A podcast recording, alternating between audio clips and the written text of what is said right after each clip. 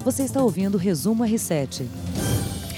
Olá, ouvintes do Resumo R7, estamos no ar, ao vivo pelas redes sociais e logo mais estaremos no Spotify e no Deezer. Hoje, com a nossa colunista de tecnologia, Aline Sordilli. Bem-vinda, Aline. Oi, pessoal, boa tarde. Heródoto, estamos falando de tecnologia e você mexendo no celular. Mas é que o meu, como você Tá sabe, é atracado aquele nesse celular iPhone hoje. 2. Tudo bem? Tudo bem. Bom, Aline, não deu, né? Pra Índia dessa não vez? deu, os indianinhos tentaram, mas não conseguiram. Acharam a sonda indiana caída no- na Lua.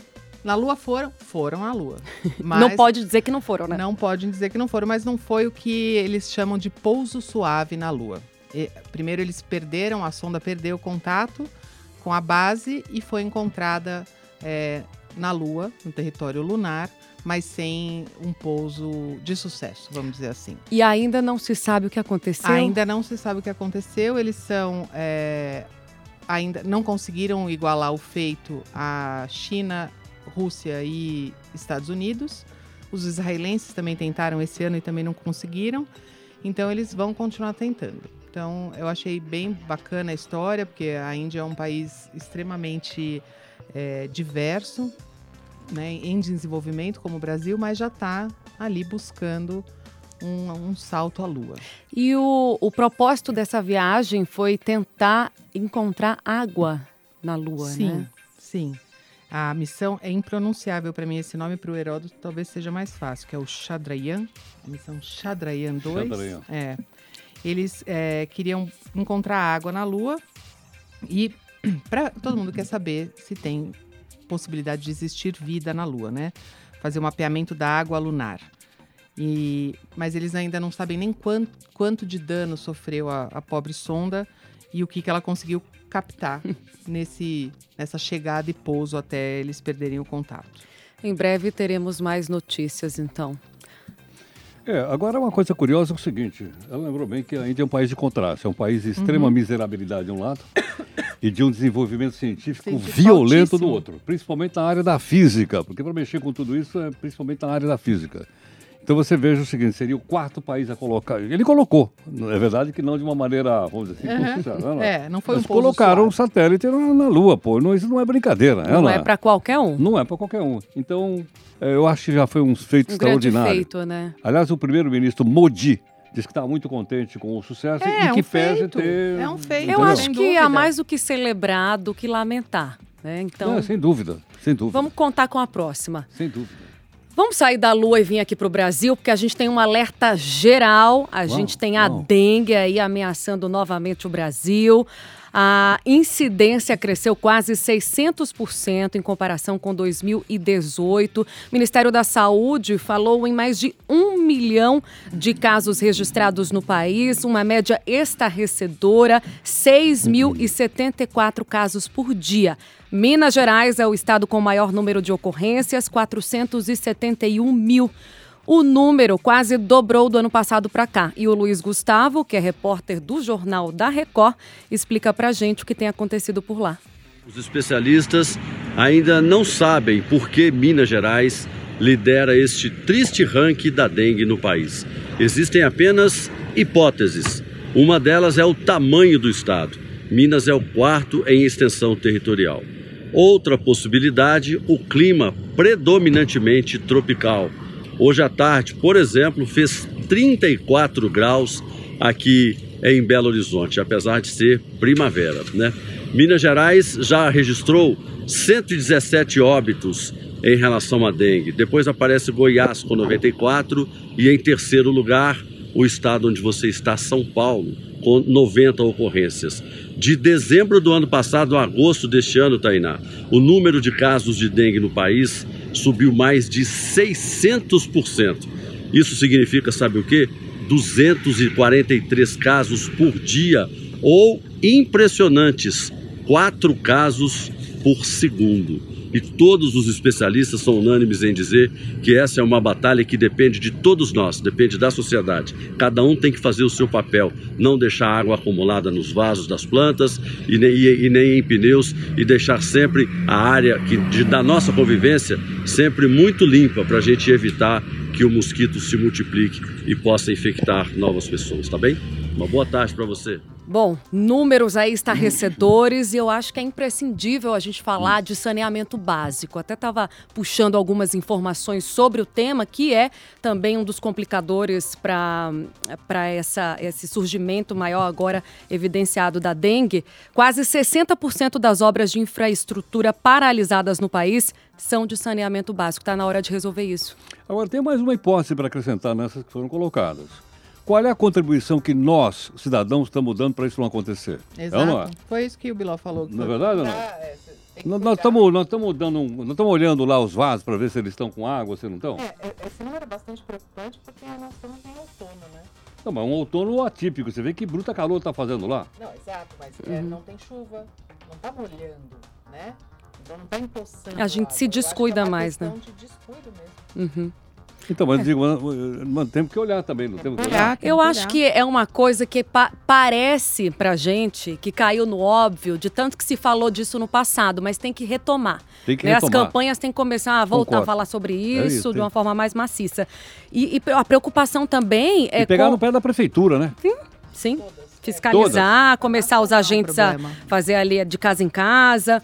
Tem a questão do sarampo também, que é outra doença que a gente está aqui enfrentando. Mas aí o motivo é diferente, uma, né? É, uma outra situação também que entra no rol da saúde aqui do nosso tema, que é a questão da vacina, né? Ainda, tamo com, ainda estamos com um número muito baixo de vacina. E aí, por conta do sarampo, sabe que agora estão falando sobre novamente a cachumba? Cacilda. Faz tanto tempo que eu não ouço falar da cachumba. Eu, quando e agora estão falando cachumba. novamente que ela voltou. Também. Você teve também? Tudo. Você sabe tudo? Tive tudo. É, cachumba eu não tive, não. Na minha terra chama papeira. Porque fica aqui, né? Embolotado. eu lembro de uma prima minha que teve, ficou na minha cabeça essa história.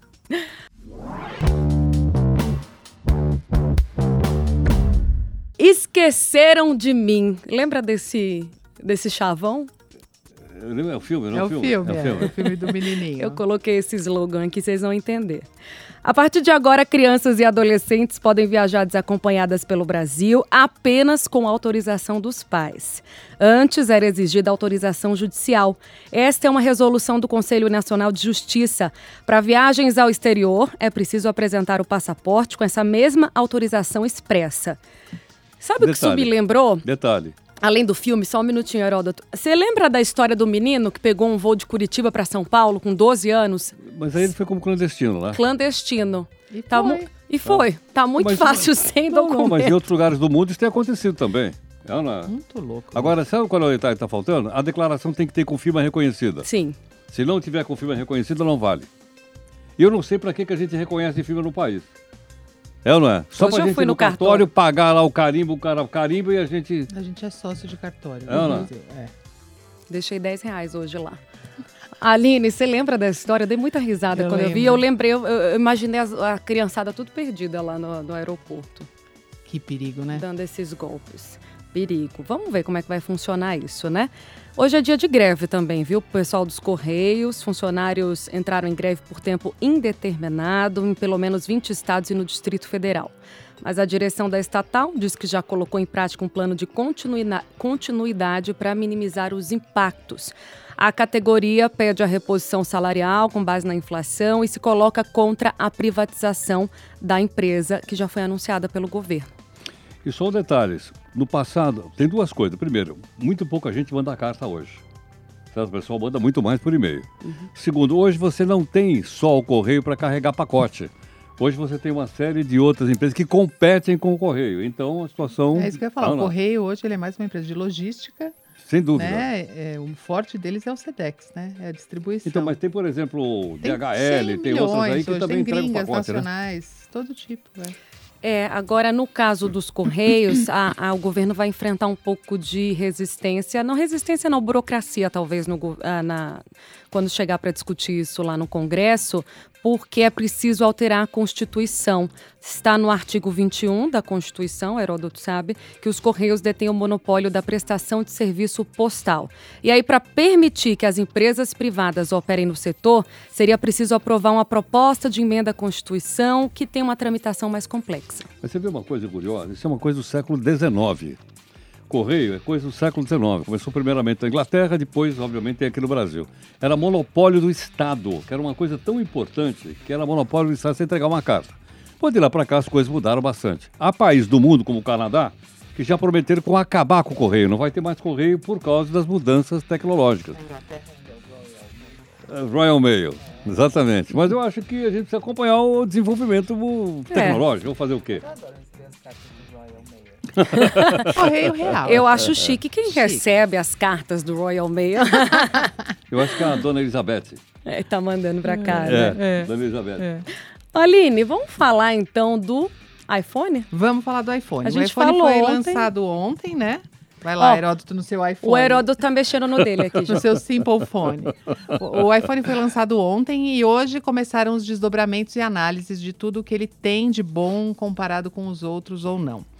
É, a notícia mais surpreendente que tem no R7 hoje, sempre em relação ao iPhone, é o preço. Né? O modelo top de linha custa 1.100 dólares, né? 1.099 dólares, que um contador estimou para gente que 42%, um pouco mais disso, vai ser de imposto e ele pode chegar a custar 8.100 reais. Pela madrugada. Aquele 10, uh, o X, tava isso aqui, né? Mais É. ou menos? Então, aí o agora o, que antigo? aconteceu? A Apple rebaixou os valores todos das últimas linhas e tal. É normal, né? Você vai É. lançar um produto novo, você rebaixa o outro para vender e tudo mais.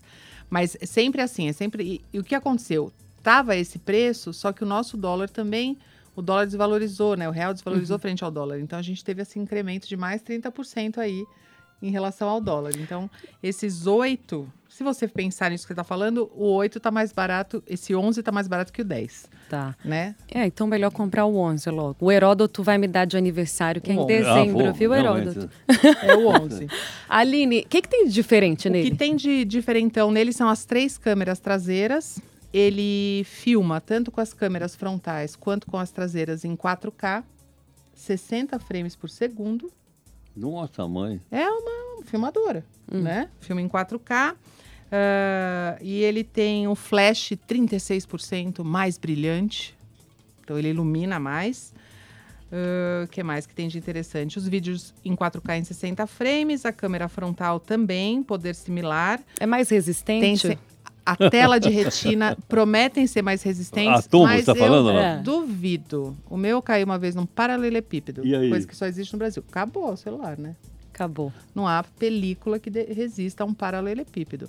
Mas dizem que sim, a tela de vidro com retina, não sei o que, ela é mais potente. Ninguém tem coragem de testar. Deus do céu. Mas ah, deve, ter um monte de canal na internet já. Fazendo Nos Estados Unidos isso. deve fazendo aqueles testes de. Quando de é que a gente vai ver as filas, Aline? Ainda não tem, né? Porque não tá Demora, vendendo né? ainda, nas não, lojas. Ainda não começaram a venda, não. Mas deve começar em breve. Eles sempre fazem ali para nos Estados Unidos para Black Friday, né? Para época de, de como eles têm lá baixo, o é, Thanksgiving, Sim. que é a época deles de presente, né? Eles lançam em setembro para dali a dois meses colocarem em venda. Para a gente vem um pouquinho depois. Tá, e aí são três tipos, né? O 11 tem o que mais, além do o 11? 11, o 11 Pro e o 11 Pro Max.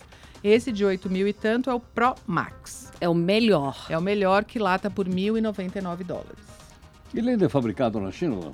Ele é feito de vários componentes, né? Os eles vêm de componentes de vários lugares. Tanto é que aquela discussão com a Huawei, é, por conta de processadores e tudo, é que não é com a China ou com a Huawei, né? É que os componentes são de uma empresa chinesa e tem essa discussão sobre o. É nisso que os fabricantes de celular, tanto o Apple quanto o Google, começaram a conversar com o governo americano, falando assim, se eu tirar isso aqui da gente, são coisas, patente, né? Envolve muita coisa. Muito Uma- investimento, muito né? investimento, né? Um aparelho de celular ele tem muita patente ainda. Então você não pode simplesmente dizer, olha, eu proíbo vocês de entrarem aqui, tá? Aí as- os fabricantes de produtos americanos que usam complementos eh, chineses vão ficar sem. Começa a pré-venda já, olha lá, pré-venda pro dia 13, entrega para programada pro dia 20 de setembro. Mas essa pré-venda é para qualquer pessoa? Será que eu já posso comprar o meu novo? Se você pode tiver fazer dinheiro, pô. Você pode Se fazer. você tem a grana, fazer. tudo bem, não é? Eu ouvi falar que é. a apresentadora ganha bem. Eu vou sabia ou não? juntar um lá. É, não é? Não, Repórter, eu, né? É, eu vou repórter, juntar um antigo que eu tenho jun- e esse aqui vender e comprar um novo. Mas nas lojas Apple do mundo inteiro você leva Consegue, um né, velho trocar. e eles te dão algum dinheiro, É. pode, às vezes 50 dólares. sei lá. A- as operadoras Nossa, também 50 estão fazendo dólares, isso. Eu, eu dou 60 dólares, pronto, e fico com E fica com o teu velho, né? claro. A Super Retina, né, que você falou que é a tela da frente. Eu vi o pessoal já fazendo meme, viu, no Twitter com a câmera. Dizendo que parece o fogãozinho da Barbie. Ah, eu achei tão bonitinha essa câmera. O meu é o da, de duas câmeras, né? Mas eu achei O tão meu tem uma só. bonitinha. Essas... Ah, promessa eterna, quem carrega celular é isso, né? Autonomia da bateria, Aí, quatro horas melhor que o meu, por exemplo, que é o XS. falamos sobre isso ontem. Eu acho que é. Cinco horas a mais na comparação de duração. Duvido, né? Mas é a maior necessidade. É a maior hoje. necessidade, porque a gente anda com uma extensão de vida, né? Que É. é, o, é o celular, é o carregador, é o, É o portátil, é portátil, tudo. tudo. E eu ainda saio pedindo para as pessoas, porque eu sempre esqueço em casa. Bom, é, o preço inicial, 999 dólares, o final, 1.099. Carregador mais rápido também e ele faz uma- um recurso novo, Deep Fusion, que é nove imagens para combiná-las num resultado só. Hoje, por exemplo, o meu ele tem uma função que chama Live. E aí você tira a foto em movimento e ele fecha na que ele considera melhor. Mas eu posso abrir aquela imagem e escolher o frame que eu achei melhor. Esse aqui não, ele Caramba. funde nove imagens em uma só. Você sabia disso, Heródoto? Pra mim, é isso aí, olha, é uma coisa inacreditável. É uma inacreditável. Ai, ai, pode ai. escolher o frame, Não, né? Pode escolher o frame. Ó, o homem das lives. É. Mas olha, não, mas eu fico atropelado todo dia por essas histórias aí, pô. Mas é. É que é muito rápido, é muito né, rápido, Aline? É muito rápido. Mas eu acho muito legal. Muito interessante. Sem dúvida. Não, sem dúvida, claro. Ainda bem que a gente tem a Aline aqui para Pra explicar. nos ajudar. né? Salve, help. É muita coisa.